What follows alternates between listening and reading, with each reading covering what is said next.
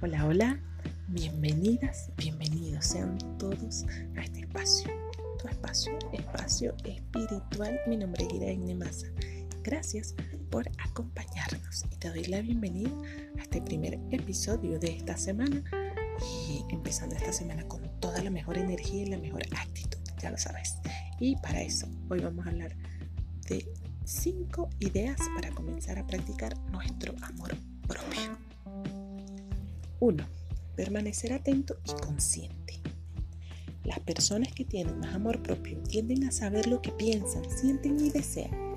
Ellas son conscientes de lo que son y de lo que valen. Conocernos a nosotros mismos nos acerca más a ese amor propio.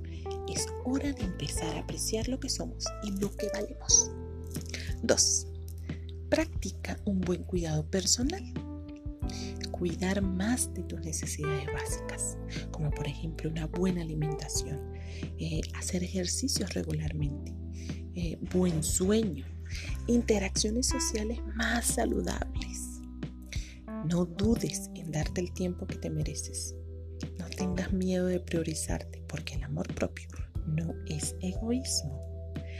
Es un buen ejercicio de salud para el propio equilibrio físico, mental y emocional. 3. Establece límites. Una persona que se ama a sí misma sabe decir no. No a todo lo que le afecte física, emocional o espiritualmente. Hazlo, practícalo. Pon límites y comienza a decir no. 4. Perdónate a ti misma, a ti mismo. Debemos aceptar que somos humanos, que tenemos errores y que fallamos. Aprende de esos errores, perdónate y continúa. Eso hacen las personas que se aman a sí mismas.